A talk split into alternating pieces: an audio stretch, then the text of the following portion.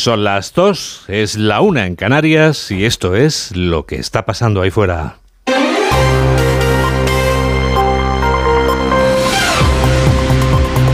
Onda Cero.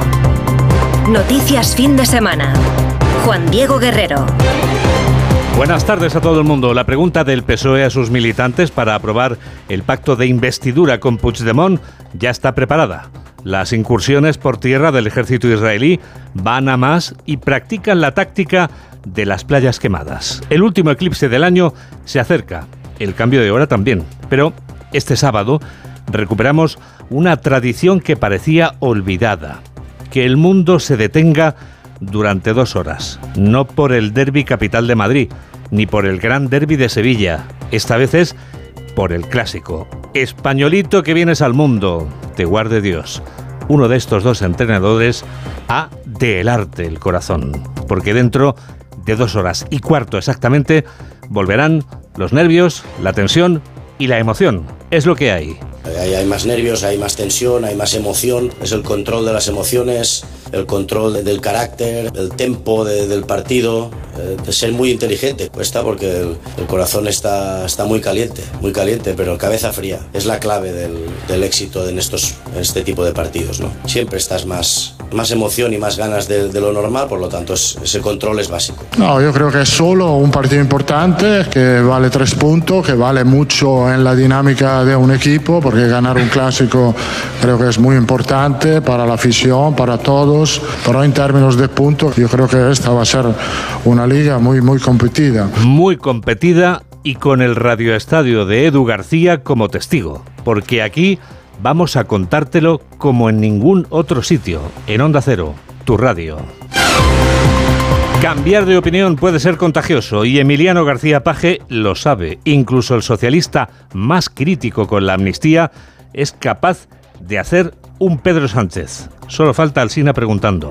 Estamos en una política que cambia, es muy circular, cambia permanentemente. Lo que hoy parece muy bueno, mañana puede parecer lo contrario. Lo que hoy son aplausos, mañana pueden parecer pitos, ¿no? Cambiar de opinión es una parte del discurso de Emiliano García Paje antes de entrar al Comité Federal, porque luego ya dentro de ese comité ha sido de los pocos que ni siquiera se han levantado para aplaudir al líder. Treinta días antes de que acabe el plazo para la investidura, el PSOE anuncia que sus militantes votarán durante la semana que viene si quieren que Pedro Sánchez sea investido con los votos de Junts, Esquerra y Bildu. El candidato socialista a la investidura ha hecho pública la pregunta durante la reunión del órgano del partido en el que están los hombres y mujeres que más mandan en el PSOE.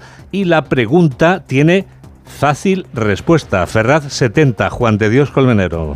Así es, y la pregunta hoy, Juan Diego, también en forma de proclamación, porque hemos visto algo inédito. Hemos visto a un presidente del gobierno en funciones actuando como secretario general de su partido desde la sede de Ferraz proclamar la defensa de la amnistía porque necesita los votos del independentismo para seguir siendo presidente del gobierno. Cataluña está lista para el reencuentro total. Los representantes de más del 80% de los catalanes respaldan esta medida y por esas mismas razones, en el nombre de España, en el interés de España, en defensa de la convivencia entre españoles, defiendo hoy la amnistía en Cataluña por los hechos acaecidos en la Quitándose la careta Pedro Sánchez, aplaudían en ese momento de forma encendida a los miembros del Comité Federal y sin tapujos, Sánchez seguía defendiendo la amnistía y reconocía que sí, que de la necesidad virtud, porque es una condición de los independentistas, decía de forma clara, para seguir en la Moncloa. Esta medida es una condición para que pueda haber un gobierno de progreso y para evitar un gobierno de la derecha y la ultraderecha del Partido Popular y Vox que perdieron las elecciones el pasado 23 de julio. ¿Condición?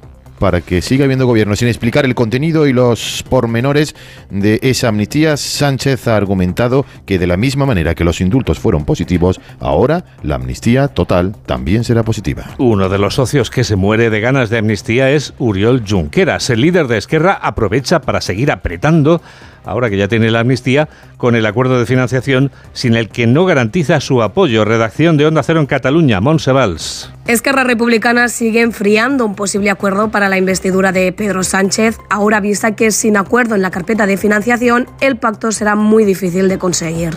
Ha sido el líder del partido independentista Uriol Junqueras quien ha afirmado que para dar luz verde a la reelección de Sánchez no es suficiente la amnistía.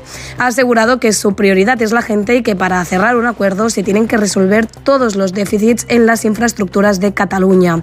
Entre estos déficits, ha dicho, hay uno que destaca cada día por las malas noticias que conlleva, que es el servicio de cercanías, conocido como Rudalías en Cataluña, y el servicio de trenes de media distancia. Unas palabras de Junqueras que llegan justo después que el presidente del Gobierno en funciones haya defendido la aprobación de la amnistía ante el Comité Federal del PSOE. El PNV deja claro también el que hay de lo mío. Ichaso Atucha, presidenta del PNV de Vizcaya, hace que el apoyo necesario de los nacionalistas vascos esté en el aire. Vemos también una intención clara en este acuerdo de imponer las agendas propias tanto del Partido Socialista como de Sumar, sin tener quizás en cuenta que pueden entrar en choque frontal con las agendas de aquellos partidos que también son necesarios para conformar esa mayoría. ¿Amnistía para la convivencia? Se pregunta Elías Bendodo. El número 3 del Partido Popular lo rechaza arremete contra el anuncio ya descaradamente público del presidente del gobierno, como nos ha contado Juan de Dios Comenero, y dice que amnistía no, al contrario de lo que dicen los socialistas, dice el número 3 del PP, que la amnistía será peor para la convivencia. Laura Gil. Ni en nombre de España, ni por el interés de nuestro país, ni para mejorar la convivencia. El coordinador general del PP acusa a Sánchez de haber mentido hoy durante el Comité Federal al referirse a esas tres claves para justificar la amnistía a los condenados del Prusés y advierte de que el verdadero problema de convivencia vendrá ahora con esta decisión. En nombre de España, por el interés de España y por la convivencia de los españoles, la amnistía en Cataluña, eso ha dicho. Pues yo le digo, insisto, que él no habla, no habla en nombre de la mayoría de España, que está en contra de la amnistía, que es mentira que lo haga por el interés de España, que lo hace por su propio interés y que evidentemente el problema de convivencia lo va a generar él a partir de ahora como conceda la amnistía a los que quisieron romper España. Esa es la realidad.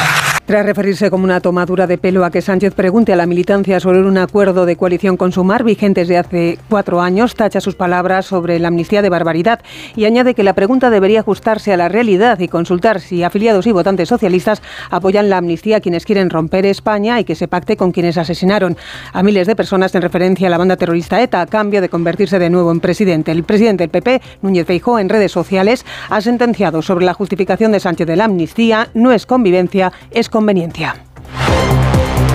Las incursiones por tierra del ejército israelí van a más. Tres semanas después de que el brutal ataque de Hamas desencadenara la respuesta de Israel, ese territorio del planeta llamado Oriente Medio sigue sin conocer la paz. La guerra entre Israel y Hamas no se detiene. Corresponsal de Onda Cero en Jerusalén, Hanna Beris. Continúa el operativo militar israelí contra blancos de Hamas en la franja de Gaza. De hecho, se intensifica. Tropas de infantería, blindados y artillería continúan operando dentro del territorio de Gaza. No está claro si todas las tropas que entraron ayer aún continúan allí, pero las incursiones prosiguen de cara a la entrada por tierra de mayor envergadura de las tropas que tienen como declarado objetivo tratar de poner fin a la estructura armada de Hamas en la franja de Gaza. Todo esto mientras los representantes de los familiares de todos los 229 secuestrados exigen al gobierno que se reúnan con ellos, que den explicaciones acerca de cómo el operativo en curso puede poner en peligro la vida de sus seres queridos. El ministro de Defensa, Yoav Gallant, confirmó que mañana se reunirá con los representantes de los familiares en una situación sin precedentes para el Estado de Israel. Esta noche va a producirse el último eclipse del año. Será un eclipse lunar y después llegará el cambio de hora. Será esta madrugada. Dentro de unos minutos te aclaramos la principal duda. Si vas a dormir una hora más o una hora menos. Ahora explicamos que los dos individuos a los que ha echado el guante de la Guardia Civil eran unos hackers de mucho cuidado. Mamen Rodríguez Astre. Pertenecían a una organización especializada en la extorsión a empresas de medio mundo como la Aerolínea Nacional Portuguesa o un hospital de Israel. Álvaro Gallardo, portavoz. Estos ciberdelincuentes son responsables de numerosos ataques contra estructuras críticas de todo el mundo. En concreto, en esta investigación se ha detectado este grupo atacó un total de 168 empresas. Los pagos que exigían a estas empresas por no difundir los datos confidenciales eran desorbitados y además advertían a estas empresas que si avisaban a la policía publicarían esos datos. Hay un tercer detenido en Letonia. Los investigadores han desmantelado la infraestructura en Países Bajos, Alemania y Suecia. El creador ha sido detenido en la República Checa y se han llevado a cabo registros en Ucrania. En los registros han encontrado tres, tres tipos de criptomonedas. Ya que estás aquí, Mamen, nos cuentas si en las próximas horas tendré que seguir sacando el chubasquero y me despediré de las gafas de sol. Pues llega el domingo, este sábado por la tarde, y nuevo frente que volverá a regar abundantemente el oeste, especialmente Galicia, el oeste de Castilla y León y el norte de Extremadura. También abrirán el paraguas en el Cantábrico, en Pirineos, incluso aquí, en el centro. Nada de agua en el resto y mucho viento en todo el tercio norte. Las temperaturas sin cambios frías para la época de día y templadas de madrugada. No bajaremos de los 8 por la noche y superarán los 20 en el Cantábrico y el Mediterráneo. El resto ni los veremos. Tenemos toda la radio por delante.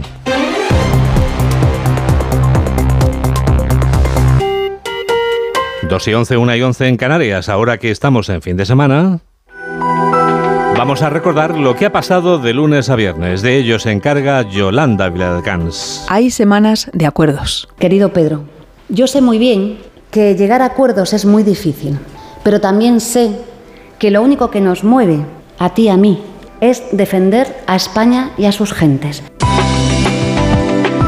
Palabras de la líder de Sumar y vicepresidenta del Gobierno en funciones, Yolanda Díaz, tras presentar ese acuerdo con el Partido Socialista, acuerdo de coalición que da un paso decisivo para la investidura de Pedro Sánchez. Tras años de bloqueo por, un, por parte de un gobierno de derechas, este gobierno de coalición progresista, al cual le daban dos días, y hemos estado cinco años y vamos a estar otros cuatro años más, pues este gobierno ha devuelto el impulso reformista, la paz social, querida Yolanda. El acuerdo implica un amplio grupo de iniciativas, la más relevante la reducción de la jornada laboral de 40 a 37 horas y media semanales, un acuerdo que el Partido Popular califica de papel mojado. Su líder Fijó pide lo que pide, explicaciones. Que no nos distraigan con su pirotecnia y aclaren de una vez a los españoles lo que queremos saber. ¿Y qué queremos saber?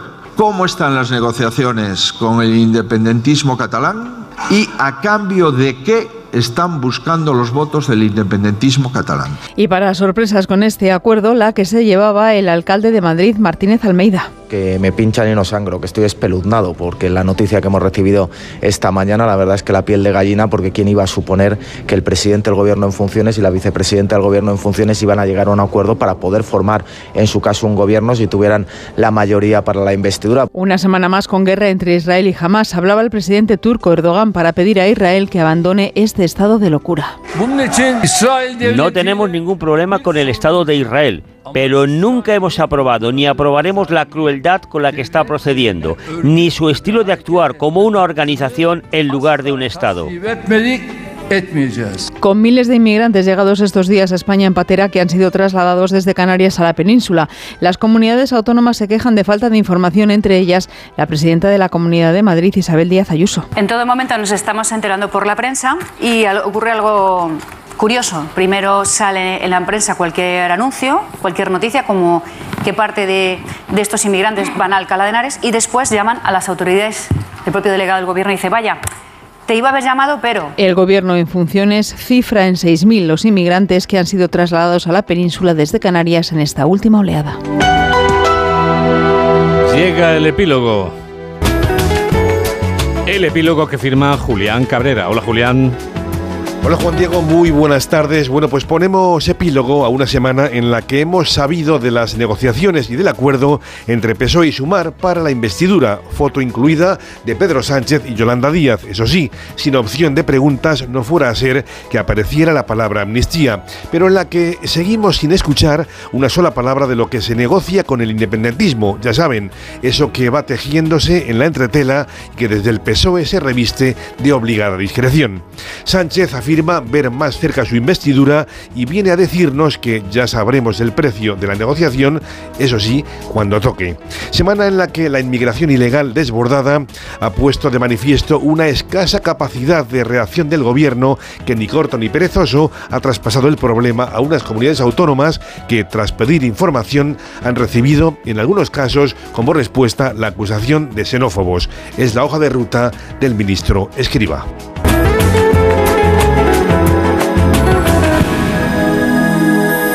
Dos y cuarto, una y cuarto en Canarias es el momento ideal para el deporte. Noticias del deporte con David Camps. Hola David. ¿Qué tal, Juan Diego? Buenas tardes. Dicen que hay clásico, Eso, ¿no? eso, he En oído, apenas un par de horas, en una hora y cuarto, el Radio Estadio con Edu García y toda la tropa de deportes de Onda Cero, Y en pero, Dos horas el partido. pero te voy a empezar con el líder. Porque el líder no es el Real Madrid, el líder no es el Barcelona, el líder es el Girona, Girona. que ganó anoche in extremis, gol en el 91 al Celta de Vigo, no sin polémica también, con gol anulado al Celta muy, muy discutible. Sí, señor, sí, señor. Por falta supuesta al guardameta, pero el entrenador del Girona es Mitchell, que sabe lo que es ser la sorpresa de la liga ya cuando era futbolista. Porque tú te acordarás, hace 23 años que el Rayo Vallecano fue el líder y en ese Rayo Vallecano, que paseaba el escudo franjirrojo por Europa, Mitchell era el jugador de más calidad. Y claro, si era un jugón como futbolista, ¿cómo va a ser como entrenador? Pues igual. Es muy bonito para la ciudad y espero que durante las fiestas podamos disfrutar de este liderato. No es nuestra liga, o sea que el ser líderes es anecdótico porque no, nosotros no es nuestro objetivo, pero es muy bonito estar en, en fiestas eh, en lo alto de la tabla y eso yo creo que, que todos eh, los aficionados y toda la ciudad eh, podrán disfrutar de, de este momento y ojalá podamos continuar líderes, pero pase lo que pase vamos a estar en lo alto de la tabla y eso para mí ya es como para sentirse orgullosos. El pase, lo que pase, lo dice por lo que suceda en el Olímpico de Montjuic entre el Barcelona y el Real Madrid. Sí, esa es su liga, la de Xavi y la de Ancelotti. Yo tengo ganas de competirlo, de jugarlo, de, de disfrutarlo, que es un partido muy, muy trascendente ¿no? en la clasificación, que no decidirá nada, que nos gusta jugar ese tipo de partidos. Y yo estoy pendiente del fútbol, por más polémica que haya, estoy pendiente de- de- del Vinicius futbolista, de Bellingham futbolista, del Ancelotti entrenador, que está haciendo. Esto sí, que es lo que me, me ocupa, pero nada más de polémica. Ya dije el otro día que no seré yo el que la, el que la genere. No, yo creo que es solo un partido importante que vale tres puntos, que vale mucho en la dinámica de un equipo, porque ganar un clásico creo que es muy importante para la afición, para todos, pero en términos de puntos yo creo que esta va a ser una liga muy, muy competida. Olímpico de Montjuic, Alfredo Martínez, buenas tardes. Muy buenas tardes, David. Fernando Burgos, buenas tardes. ¿Qué tal, David? Buenas tardes. Alfredo, sorpresa en la convocatoria del Barça de esta mañana.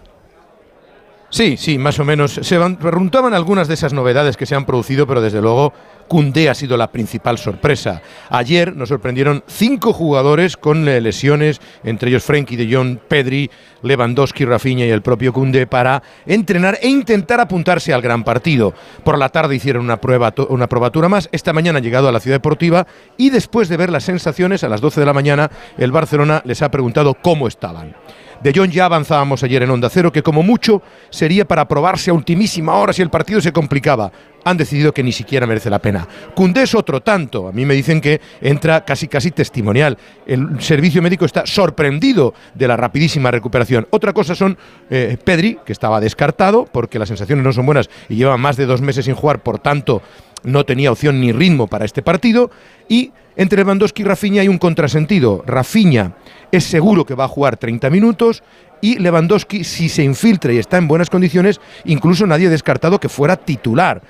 Pero parece que no, parece que en principio jugaría también esa última media hora, 20 minutos, en función de esas sensaciones que haya tenido en el último día. Pero lista de 23 jugadores, siguen estando los Fermín López, que va a ser titular si se cumple la información que obra en poder de Onda Cero desde el día de ayer, al igual que también entra el tercer portero, Astrálaga, están Cubarsí, que es un central, Mark Guiu y Héctor Ford, junto con los ya habituales Lamin Yamal y el ya mencionado Fermín López. Y Fernando en el Real Madrid, podríamos decir que Bellingham y 10 más. Bueno, Bellingham, Kepa, Carvajal, Rudiger, Álava, Mendy. pero sí, evidentemente, ahora mismo la estrella del Real Madrid es eh, Jude Víctor William Bellingham, indudablemente con sus ocho goles Pichichi del campeonato y las tres asistencias, más los tres goles en la Champions League en las tres primeras jornadas, le convierten en el futbolista más en forma de, de Europa. En él confía Ancelotti, en él confía también el equipo y el club, pero para ganar aquí en Montjuic al Fútbol Club Barcelona se tienen que apuntar muchos más jugadores. Ahí están Rodrigo, ahí está Vini, pero evidentemente ahora el cartel más bonito que hay en la Castellana en el Bernabéu es efectivamente Jude Bellingham, David. Y lo que no quiere ninguno de los dos, Alfredo, Fernando, es colgarse el cartel de favorito. Bueno, por lo menos eh, teniendo en cuenta la igualdad que tienen estos partidos y porque además no te otorga más presión, ¿no? Ambos están obligados a ganar el encuentro y ayer a lo largo de la rueda de prensa hubo varios comentarios en torno a si llegaba mejor el Madrid que el propio Barcelona, eh, el Barça que viene de ganar dos partidos en casa y atención, si ganara el Madrid encadenaría ocho victorias consecutivas como local en el Olímpico, un récord histórico en los últimos tiempos, ocho victorias seguidas como local, hace tiempo que no las consigue el Barça, pero desde luego no quiere Xavi la etiqueta de favorito. No, yo creo, creo que la, obligación es la misma para, para, los dos clubes, ¿no? Ganar, yo creo que está al 50%. Si decimos un favorito, no hay ningún favorito casi nunca, casi nunca, ¿no? Vamos a ver, es que no puedes vaticinar nada. Por mi experiencia, sobre todo en cuanto a, a futbolista y poca de entrenador, pues no puedes nunca pensar qué va a pasar porque un clásico es imprevisible, ¿no? Yo creo que está al 50%. Pues al 50%. Y en el Real Madrid te confirmo la alineación que adelantó ayer Onda Cero. Es oficial en estos momentos.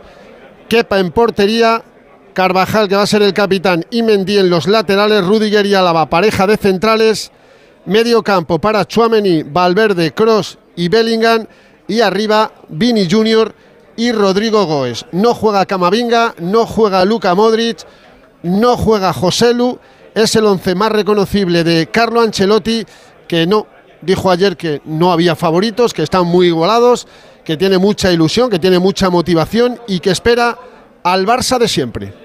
Es un equipo, como siempre, el Barcelona es un gran equipo porque tiene buena organización en todos los sentidos, defensivo, ofensivo. Eh, eh, han entrado esta temporada jóvenes eh, con muchísima calidad, eh, entonces esperamos eh, el, el Barça de siempre. Y al que no esperan Víctor Lozano por allí, por Barcelona, es el presidente del Madrid. Buenas tardes. ¿Qué tal? Saludos, muy buenas tardes. Pues no, no ha venido Florentino Pérez. La verdad es que la temperatura en el Estadio Olímpico de Montjuic a nivel climatológico es, alta, va a ser muy alta por encima de lo que debería ser teniendo en cuenta la, época del año en la que nos encontramos. Fíjate David, estamos ahora mismo con 23 grados de, eh, de temperatura en Barcelona prácticamente ya en el mes de, noviembre. Pues bien, el ambiente en el palco de autoridades eh, en esta joya de Barcelona 92 va a, ser, va a ser muy frío, lo está siendo de hecho. Las relaciones entre dos los dos clubes están lejos de vivir su mejor momento. Recordemos ya quedaron deterioradas cuando el Club Blanco se personó como acusación particular en el caso Negreira y los últimos acontecimientos, con las declaraciones de Laporta refiriéndose al madridismo sociológico y sobre todo el tuit de Miquel Camps, faltando el respeto a Vinicius, han acabado por enfriarlas del todo, hasta el punto que Florentino Pérez no va a estar hoy en el palco junto a Joan eh, Laporta. Han ido llegando poco a poco los eh, directivos del Barça en sus eh, coches particulares. También ha venido la representación del Real Madrid junto al resto de futbolistas en la expedición blanco. Mientras tanto, ajenos a este ambiente gélido en el palco, va a haber un ambientazo, se va a llenar el Estadio Olímpico de Montjuic, eh, solo quedan algunas eh, localidades residuales que prácticamente no se utilizan por su nula visibilidad, pero desde tres horas antes ya, está gente, ya hay gente subiendo al Olímpico de Montjuic con sus camisetas del Barça, con sus bufandas, con sus eh, cánticos, poca representación de aficionados del Real Madrid, recordemos que quedó restringida su asistencia al feudo Colé por decisión la temporada pasada ya de la Junta Directiva de Joan Laporta, pero de momento en los prolegómenos de este clásico, buen ambiente, recordemos primer clásico que se disputa aquí en el Estadio Olímpico de Montjuic. Ahora cerramos con Alfredo y con Fernando, pero Almería, Las Palmas, Juan Antonio y novedad. Sí, hola, ¿qué tal, Víctor? Eh, perdón, David, muy buenas tardes. Eh, sí, acaba de marcar la Unión Deportiva Las Palmas. Estamos en el minuto 23, en un partido que tenía un guion bastante eh, previsible, con el control de balón por parte de la Unión Deportiva Las Palmas. Un balón centro desde la derecha de Marvin, ha sido rematado en el primer palo por Munir, aunque yo no sé si la repetición es Munir o es el propio César Montes en propia puerta. En cualquier caso, el balón ha acabado en el fondo del arco de Fernando Martínez. Estamos en el 23 y medio de la primera parte. El colista sigue en en esa situación de desesperación absoluta. Marca Las Palmas, marca Munir, Almería 0, Las Palmas 1. ¿Alguna cosa más del clásico, Alfredo, Fernando? No, pendientes de la alineación del Barcelona. Ha llegado el autobús hace aproximadamente ocho minutos. Eh, Frenkie de Jong ha venido en su vehículo particular. Sigo apostando porque Fermín López será una de las grandes novedades. Araujo seguirá Vinicius. Cancelo tendrá una demarcación especial en el terreno de juego. Así que esas serían las notas predominantes. Uriol Romeo, suplente Gundogan, el pivote del Barcelona. En breve salimos de dudas con la alineación. 23 grados de temperatura el día del concierto. Los Rolling Stones estarán en el palco. El llenazo absoluto. 49.000 espectadores reventa, en fin. Gran fiesta del fútbol español. Y en el Madrid, apunto eh, un par de datos que eh, Víctor Lozano ha dado. En el Real Madrid, tres directivos tan solo. El vicepresidente primero, Eduardo Fernández de Blas, que es el que se va a sentar junto a Jan Laporta, y dos vocales, Enrique Sánchez y Manuel Torres. Además de José Ángel Sánchez, el que abrazó a Laporta en la Liga de Fútbol Profesional, y por supuesto el, director de Relaciones Institucionales, Emilio Butragueño Santos. El Madrid ha perdido las dos últimas veces que ha jugado en Montjuic hace casi 20 años, con Luxemburgo una final de la Copa del Rey contra el Zaragoza y con Camacho, que fue su último partido como entrenador del Real Madrid frente al Real Club Deportivo Español. Gracias a los tres, os escuchamos desde las tres y media en el Radio Estadio. Como podemos escuchar al técnico del Atlético de Madrid, Diego Pablo Simeone, cuarto clasificado, dos puntos del Barça, a tres del Madrid, que no se moja con el clásico. No, estoy pensando en el Alavés, la verdad que la preocupación y la ocupación nuestra es esa y obviamente cualquier cosa que digamos no, no tiene ningún sentido porque va a pasar lo que tenga que pasar. A las 9, partido de dos equipos necesitados entre el Cádiz y el Sevilla. Última hora del Cádiz. José Antonio Rivas, buenas tardes. Hola David, ¿qué tal? Muy buenas. Eh, llega el Cádiz con ilusión a este partido, a este derby de rivalidad andaluza, un derby que por cierto ha sido declarado de alto riesgo. Se espera presencia de aficionados del eh, Sevilla. En lo deportivo, como digo, primero ilusión y dos objetivos principales del Cádiz. El primero, por encima de todo, volver a la senda de la victoria después de cuatro derrotas consecutivas y volver eh, a la buena racha como local. Y por otro lado, cortar la sangría de expulsiones. dos partidos consecutivos con roja directa 4 en lo que llevamos de temporada, así que es una premisa fundamental del equipo de Sergio. Un Sergio que no va a poder eh, contar con Fede San Emeterio, tampoco con eh, Luis Hernández, son eh, bajas importantes en el centro de la zaga. Por contra, recupera para este partido tanto a Rubén Alcaraz como a Darwin Machís. Gracias, José Antonio. Y novedades del Sevilla, Carlos Hidalgo, buenas tardes. Buenas tardes, tercer partido de Diego Alonso al frente del Sevilla y aunque ha ofrecido buena imagen y ha competido, no le ganó ni al Madrid ni al Arsenal. El uruguayo podría repetir por tercer encuentro consecutivo alineación y en caso de que haga algún cambio no serán muchos, puede que Juan Lu por Navas y quizás uso por Luque Bacchio. Dice Diego Alonso que quiere que su equipo muestre en Cádiz la misma ambición e intensidad que en los dos partidos anteriores. Es importante el partido de Cádiz, sí, sin duda hay que ganar. Hay que ir por los tres puntos, hacer un buen trabajo, trabajarlo bien el partido, mantener la intensidad que hemos tenido en los partidos anteriores, mantener la ambición que hemos tenido en los partidos anteriores y desplegar toda nuestra mayor calidad al servicio del juego. El Sevilla viaja con 23 convocados, con la novedad de Fernando recuperado del tendón de Aquiles. Gracias, Carlos. Y seis y media, Mallorca Getafe. Paco Muñoz, buenas tardes. Hola David, en vidas paralelas las de Mallorca y Getafe que suman cinco jornadas sin conocer eh, la victoria. En el Mallorca regresan a la lista Antonio Reillo y Pablo Mafeo, aunque en principio no serán eh, titulares. Aguirre va a mantener la base del 11 que jugó en Anoeta con Lari Nimurici en punta de ataque. El eh, Getafe llega con problemas en defensa. Bordadas no podrá contar con Damián Suárez, ni Gastón Álvarez, ni Alan Barry. Recupera a Duarte y Luis Gracias, Paco. Y motociclismo, Gran Premio de Tailandia. Chechu Lázaro, buenas tardes. ¿Qué tal, David? Buenas tardes. Otro sábado más en la oficina para Jorge Martín, que ha ganado los últimos cinco sprints que se han disputado. Antes ya había logrado una pole de récord y en la carrera corta no dio opción, liderando de inicio a fin y recuperando el tirón nueve puntos a Pego Bañaya, que estuvo desdibujado el sábado, sexto en parrilla y séptimo en el sprint. Y es que se empiezan ya a notar los nervios al italiano, que todavía mantiene 18 puntos de ventaja sobre Jorge Martín. Hubo muchos duelos al sprint, el del podio entre Binder y Marini que se llevó el sudafricano y también otro por la cuarta plaza entre Aleix Espargaró y Mar Márquez, que fue para el de Cervera con un brillante adelantamiento en la última curva. Y el otro nombre por hoy del fin de semana es el de Pedro Acosta, que mañana tendrá su primera bola de título, saldrá segundo en parrilla, mientras que Tony Arbolino lo hará octavo y tiene dos combinaciones posibles para ser campeón.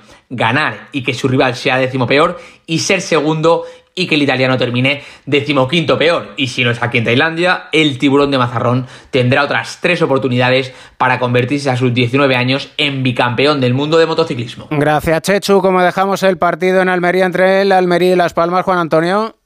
29 minutos de la primera parte con el gol de Munir, Almería 0, Las Palmas 1. Y en segunda división, desde las 2, el Dense Amorebieta, Felipe Canals.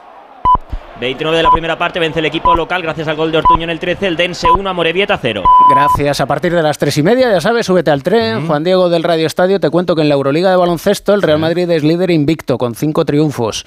Con 4 está en Barcelona, Valencia, solo con uno el Vasconia, que juega mañana ante el Andorra y puede ser probablemente o presumiblemente el último partido de su técnico, Joan Peñarroya, que ayer después de perder contra el Panathinaikos dijo, seguiré con mi trabajo mientras tenga trabajo.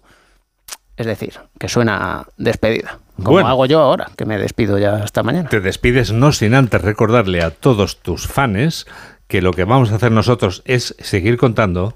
Te lo digo en castellano porque en griego no me sale lo que está pasando ahí fuera.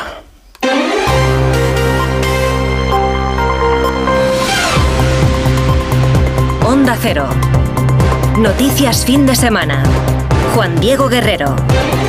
Actualizamos las noticias del sábado con Yolanda Viladcans. Hoy sí que sí, sin tapujos y ante el Comité Federal del PSOE, el presidente del Gobierno en funciones, Pedro Sánchez, ha asegurado abiertamente que Cataluña está lista para el reencuentro total. Ha defendido la aprobación de una ley de amnistía. Hay que hacer, ha dicho Sánchez, la necesidad virtud. Claro que los independentistas catalanes siguen girando la tuerca. El presidente de Esquerra, Oriol Junqueras, ve el pacto difícil si no hay acuerdo en financiación. Desde el Partido Popular, claro es Elías Bendodo, al asegurar que si finalmente hay amnistía será peor para la convivencia y tacha de falso que Sánchez hable en nombre de España cuando asume esa amnistía. Feijóo en redes sociales dice no es convivencia sino conveniencia. En la guerra entre Israel y Gaza han continuado los bombardeos esta noche. La autoridad palestina ha pedido a Egipto que abra una red de comunicación sobre la franja de Gaza. Save the Children avisa que los niños se llevarán la peor parte de esa nueva ofensiva terrestre israelí anunciada y las ONG siguen pidiendo que llegue ayuda humanitaria. Tenemos toda la radio por delante.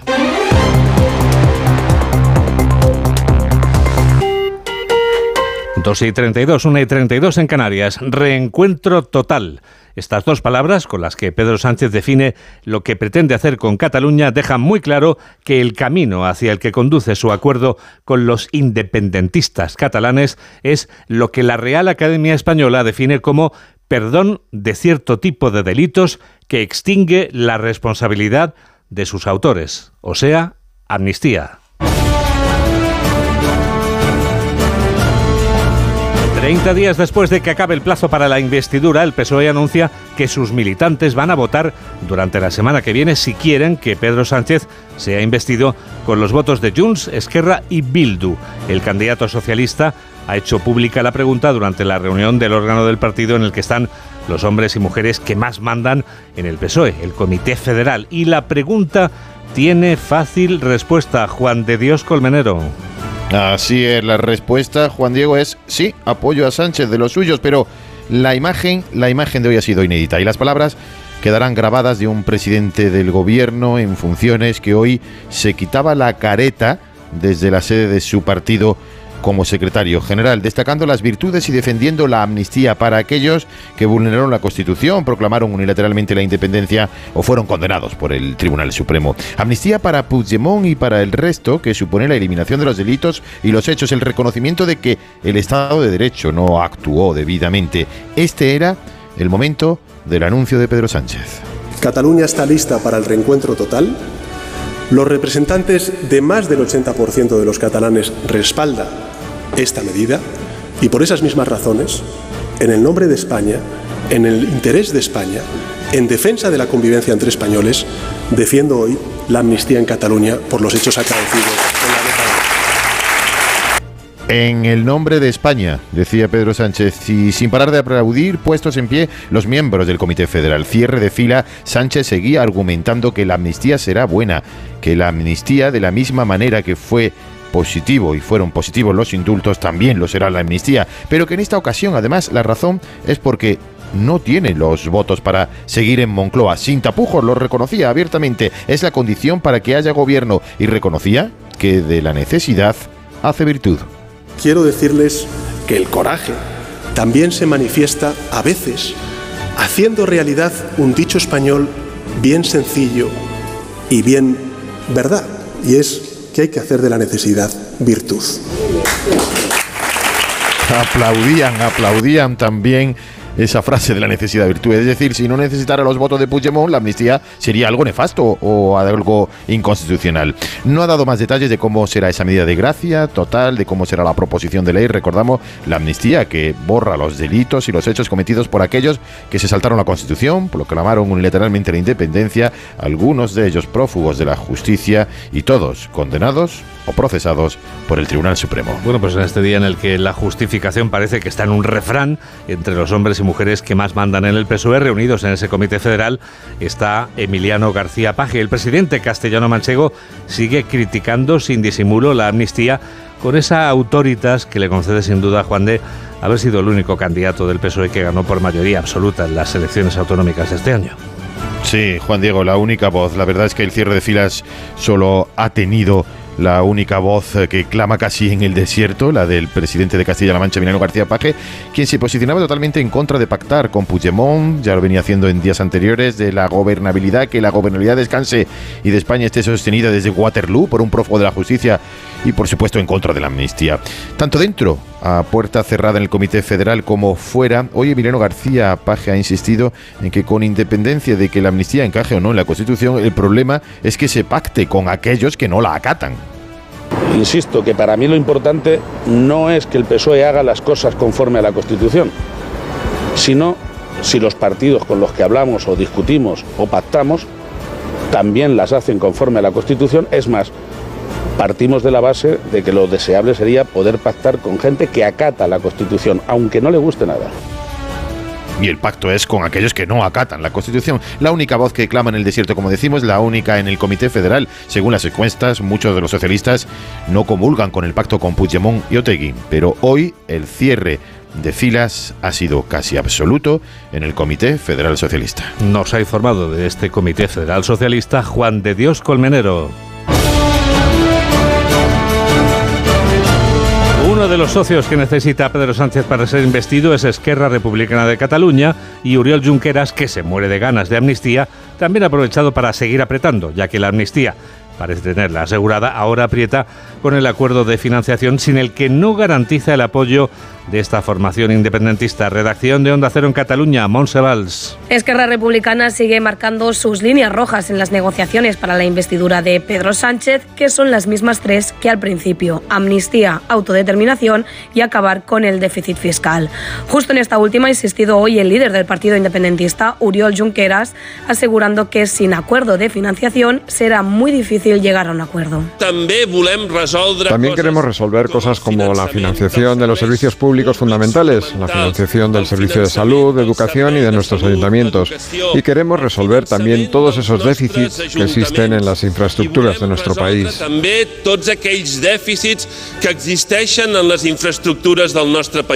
Junqueras ha afirmado que se tienen que resolver todos los déficits en las infraestructuras de Cataluña y entre estos déficits ha dicho hay uno que destaca cada día por las malas noticias que conlleva, que es el servicio de cercanías y el servicio de trenes de media distancia. Coordinador general del Partido Popular, Elías Bendodo, ha sido muy crítico con la decisión que ha tomado ese comité federal presidido por Pedro Sánchez. La decisión ya abierta, clara, de formular la pregunta a los militantes y la de dejar claro que lo que el presidente pretende sacar adelante es una amnistía. ¿Amnistía para la convivencia? Se ha preguntado el número 3 del PP. Al contrario, responde, la amnistía será peor para la convivencia. Laura Gil. El verdadero problema de convivencia puede llegar ahora si hay amnistía, según el coordinador general del PP, Elías Bendodo, que ha acusado a Pedro Sánchez de mentir en el Comité Federal cuando trataba de justificar esa medida de gracia a los condenados del Prusés para ocultar, dice, la verdadera razón, su aspiración de convertirse de nuevo en presidente. En nombre de España, por el interés de España y por la convivencia de los españoles, la amnistía en Cataluña, eso ha dicho. Pues yo le digo, insisto, que él no habla, no habla en nombre de la mayoría de España, que está en contra de la amnistía, que es mentira que lo haga por el interés de España, que lo hace por su propio interés y que evidentemente el problema de convivencia lo va a generar él a partir de ahora como conceda la amnistía a los que quisieron romper España.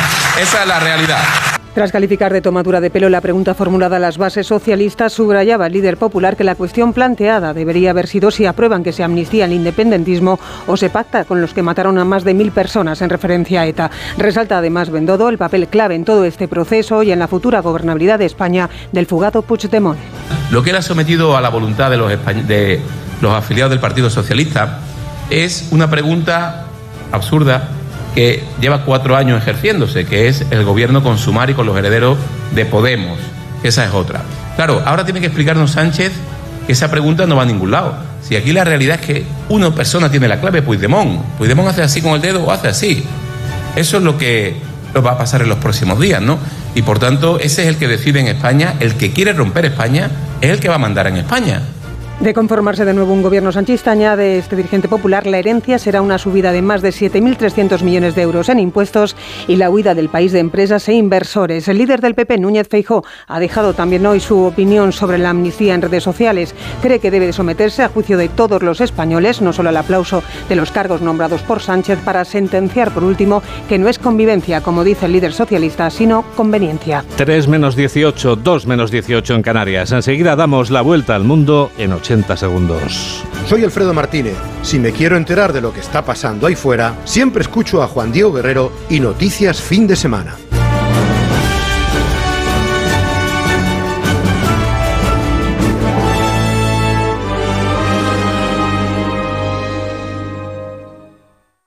¿Fumas? ¿Te has propuesto dejar de fumar? Ahora es el momento. Acude a tu médico para que te ayude a dejar de fumar. Es un consejo de Laboratorios Aflofarm. Gracia es médico y a su tío le duele la cabeza por una reseña falsa sobre él en Internet. No te preocupes, habla con AMA, porque con el seguro de responsabilidad civil profesional te ayudan a gestionar y proteger tu vida digital profesional. AMA, seguros para profesionales sanitarios y sus familiares. Infórmate en amaseguros.com o en el 911 75 40 37. Síguenos en Twitter en arroba noticias FDS. Es el momento del Foreign Affairs. Son las noticias del resto del mundo. ¿Dónde empezamos, Jorge? Comenzamos en Israel. Allí, 22 días después de la infiltración terrorista de Hamas, el ejército israelí ha intensificado los bombardeos y también las operaciones terrestres sobre la franja de Gaza. En las últimas horas, aviones de combate han matado al jefe del comando aéreo que tomó parte en la planificación del ataque terrorista, pero también al comandante del grupo naval de la Brigada de Gaza. En un comunicado, las fuerzas de defensa de Israel señalan que en las últimas horas han golpeado unos 150 objetivos subterráneos en el norte de la franja, como túneles y puestos de combate bajo tierra. Conectamos con nuestra corresponsal en Jerusalén para conocer la última hora, Hanna Beris. Continúa el operativo militar israelí contra blancos de Hamas en la franja de Gaza. De hecho, se intensifica. Tropas de infantería, blindados y artillería continúan operando dentro del territorio de Gaza. No está claro si todas las tropas que entraron ayer aún continúan allí, pero las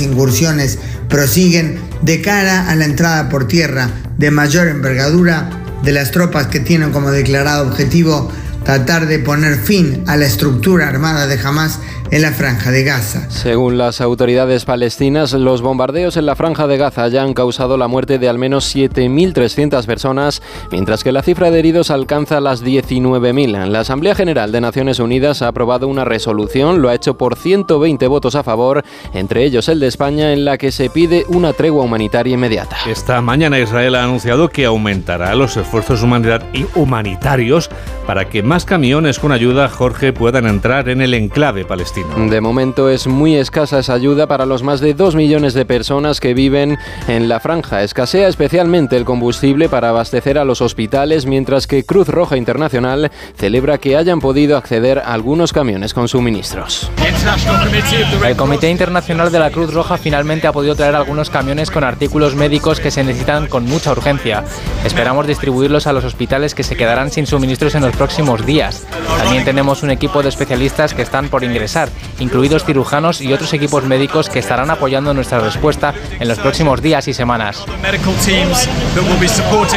Mientras tanto, familiares de secuestrados por los terroristas de Hamas han pedido este sábado reunirse de inmediato con el gobierno del primer ministro de Israel tras la ampliación de las incursiones terrestres en Gaza. El ejecutivo de Netanyahu ha tomado la decisión, lo ha hecho hace unos minutos, de que será el ministro de Defensa quien se reúna este domingo con ellos. Hasta el momento, los bombardeos habrían causado la muerte de al menos 50 rehenes. Y en el contexto de este conflicto, la noticia esta mañana también pasa por el sur de Siria, donde milicias iraquíes han reivindicado un ataque con drones contra una base militar estadounidense. Un país, Estados Unidos, que sigue apoyando a Israel en su cometido de derrotar a los terroristas. Corresponsal de Onda Cero en Norteamérica, Agustín Alcalá.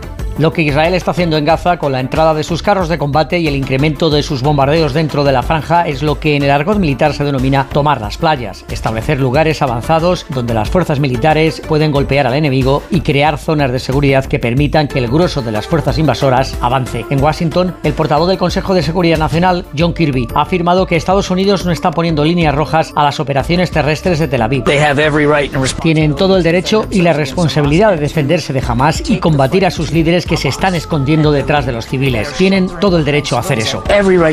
Los norteamericanos habían solicitado a Benjamin Netanyahu que en vez de realizar una operación terrestre a gran escala, siguiera con los bombardeos quirúrgicos y que sus unidades más experimentadas de las fuerzas especiales fueran las que entraran en Gaza para aniquilar a los altos mandos de Hamas. El temor en la Casa Blanca a estas horas es que la ofensiva de las fuerzas israelíes provoque muchas víctimas civiles entre los palestinos y cierre completamente la puerta a las negociaciones para lograr la liberación de los más de 200 rehenes, incluidos unos 10 norteamericanos que están en poder de los terroristas. Y vamos dejando, Jorge, el Medio Oriente con una noticia que vuelve a repetirse en Irán. Un año después de la muerte de la joven Masa Amini a manos de la policía de la moral por llevar mal puesto el velo islámico, en esta ocasión otra mujer de 16 años ha fallecido tras pasar 28 días en coma por una presunta agresión en el metro de Teherán al, al no utilizar la prenda islámica. Cambiamos de asunto. En Estados Unidos, el principal sospechoso de los tiroteos que dejaron 18 fallecidos en Lewiston ha sido hallado muerto en la localidad de Lisbon. Según los informes, en el cuerpo se puede apreciar una aparente herida de bala autoprovocada. Ha sido en un bosque situado a unos 13 kilómetros del lugar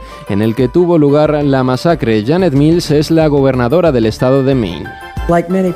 Como mucha gente, esta noche respiro aliviada al saber que Robert Carr ya no es una amenaza para nadie. Sé que hay algunas personas y muchas personas que comparten ese sentimiento, pero también sé que su muerte puede no traer consuelo a muchos, pero ahora es el momento de sanar. ¿Y dónde terminamos, Infer? Pues Juan Diego, no hay mejor lugar para terminar que en la casa de una madre. ¿Estás de acuerdo conmigo? Hombre, es que no existe un mejor lugar. Eso, en eso creo que estamos de acuerdo, pero lo que no sabíamos hasta ahora es que la justicia italiana ha obligado a dos hombres de más de 40 años a dejar la casa de su madre y a independizarse. Al juez, Juan Diego, no le parece justificable que una mujer de 75 años tenga que encargarse de dos varones que no contribuían a la economía familiar, pero te digo más, tampoco a las tareas del hogar. Hombre, ni al juez, ni creo que a ti, ni a mí tampoco, ¿eh? Estamos totalmente de acuerdo. La cara muy dura. Ha sido un resumen de Jorge Infer. Onda Cero. Noticias fin de semana. Nadie está por encima de la ley. Es el momento de comprobar por qué, saludando a nuestro experto en Derecho de la Circulación, el letrado Santiago Córdoba. Santi, buenas tardes. Muy buenas tardes. ¿De qué nos hablas hoy, querido? Pues mira, de multas de tráfico que miradas de soslayo pueden parecer atípicas. Por ejemplo, si el pasajero no utiliza el casco, ¿a quién se multa? ¿Al pasajero o al conductor? Pues bien, el responsable a quien se impone la multa será el conductor, no el pasajero. Contrariamente, si un pasajero no utiliza el cinturón de seguridad, se impondrá la multa al pasajero, no al conductor. También en una infracción, por ejemplo, un exceso de velocidad, en la que no se ha parado al conductor para identificarle, se requiere al titular del vehículo para que le identifique verazmente. Si no lo hace, podrá ser sancionado no por la infracción de velocidad, sino por no identificar al conductor y con multa por importe del doble o triple de la infracción de origen. Por ejemplo, si la de velocidad es de 200 euros, la multa al titular será de 600 sin descuento por pronto pago. Pero, sin embargo, en multas por estacionamiento o impago de los peajes de las vías, si no se identifica al conductor, la multa por el estacionamiento o el impago del peaje se impone al titular. Y además hay que recordar que hay ayuntamientos que también sancionan no apagar el motor del vehículo cuando se estacione, y eso aun cuando el conductor esté dentro. Así que parece que las multas de tráfico son un mundo complejo y en ocasiones recaudatorio. Muy recaudatorio y sobre todo, Santi, me parece un auténtico mapa. Esto es como las comunidades autónomas y las ciudades autónomas. En cada sitio hay una legislación diferente, ¿no? Claro, ten en cuenta que dentro de la legislación del Estado los ayuntamientos también pueden regular la, la, circulación vial. Claro, claro, y eso cambia sin duda. Bueno, pues nos has aclarado muchas, muchas dudas como siempre, Santi. Un abrazo muy grande. Un abrazo y muy buenas tardes. Son las 3 menos 10, son las 2 menos 10 en Canarias y enseguida te vamos a contar ya por fin si esta noche vas a dormir una hora más o una hora menos. Hola familia, ¿qué tal? Soy Alberto Pereiro y yo también escucho noticias fin de semana de Onda Cero con mi querido Juan Diego Guerrero.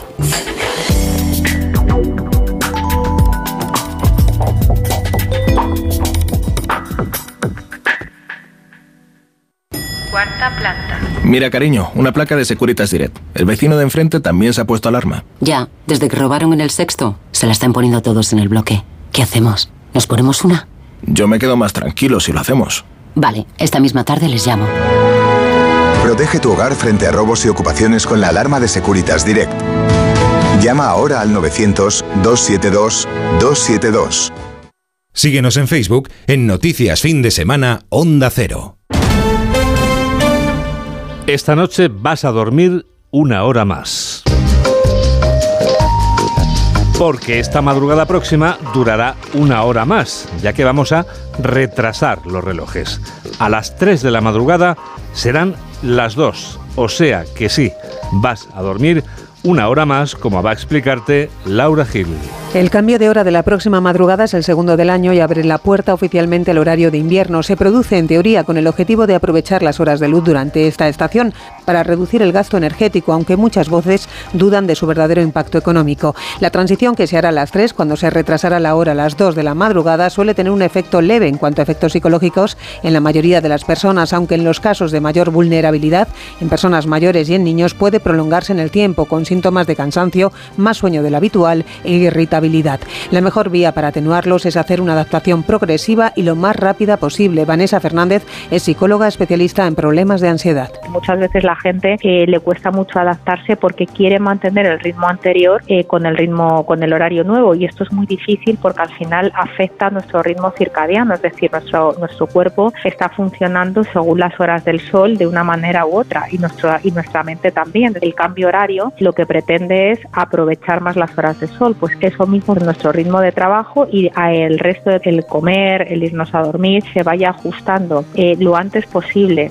y de forma progresiva al nuevo horario. A día de hoy sigue en suspenso la decisión de poner fin a los cambios para unificar horarios en la Unión Europea. El Parlamento Europeo decidió que fuera en 2021, pero el debate ha quedado aparcado por distintas circunstancias en el tiempo, como la pandemia o la guerra en Ucrania. 3 menos 7, 2 menos 7 en Canarias. Noticias fin de semana. Juan Diego Guerrero.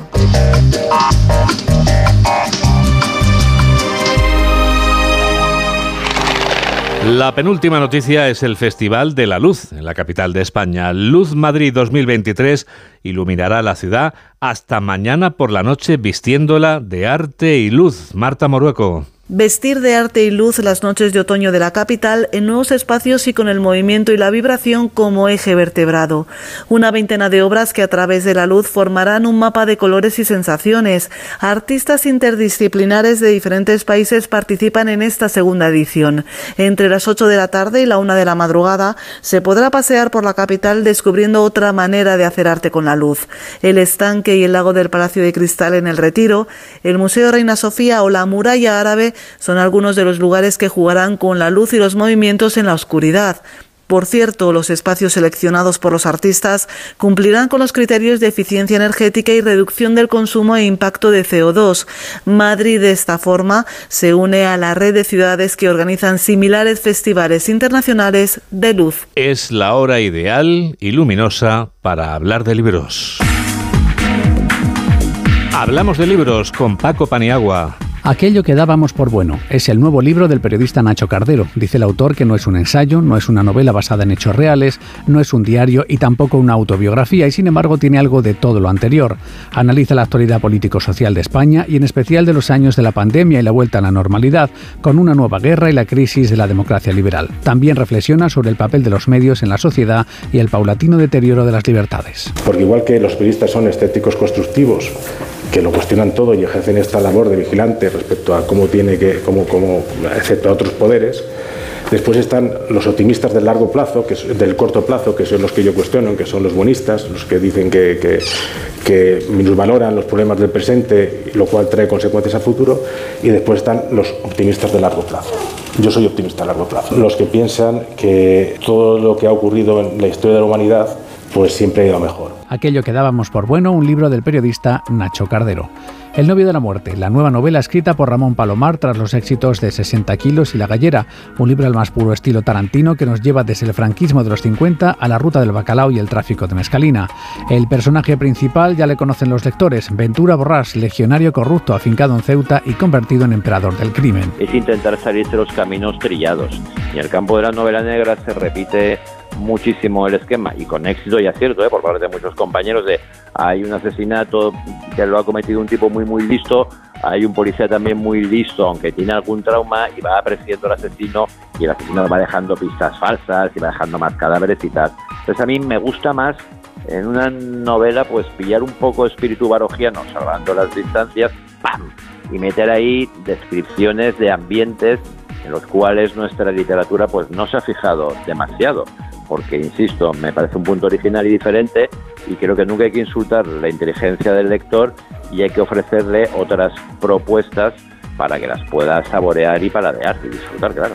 El novio de la muerte, la nueva novela de Ramón Palomar. Tú también escuchas este programa de noticias que produce Mamen Rodríguez Astre y que realiza Gabriela Sánchez aquí en Onda Cero, en la radio.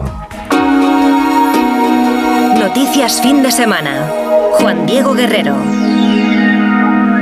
¿Cómo pasa el tiempo? Nos despedimos ya con otra de las canciones que sonarán en alguna de las fiestas de Halloween del martes que viene o de este mismo fin de semana. Este Lucky Day in Hell, afortunado día en el infierno, aparece en la banda sonora de Scream 2 y pertenece al repertorio de los Eels.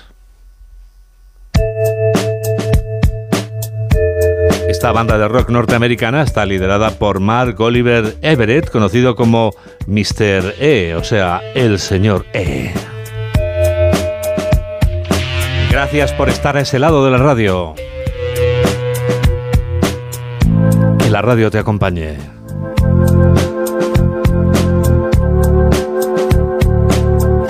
Adiós.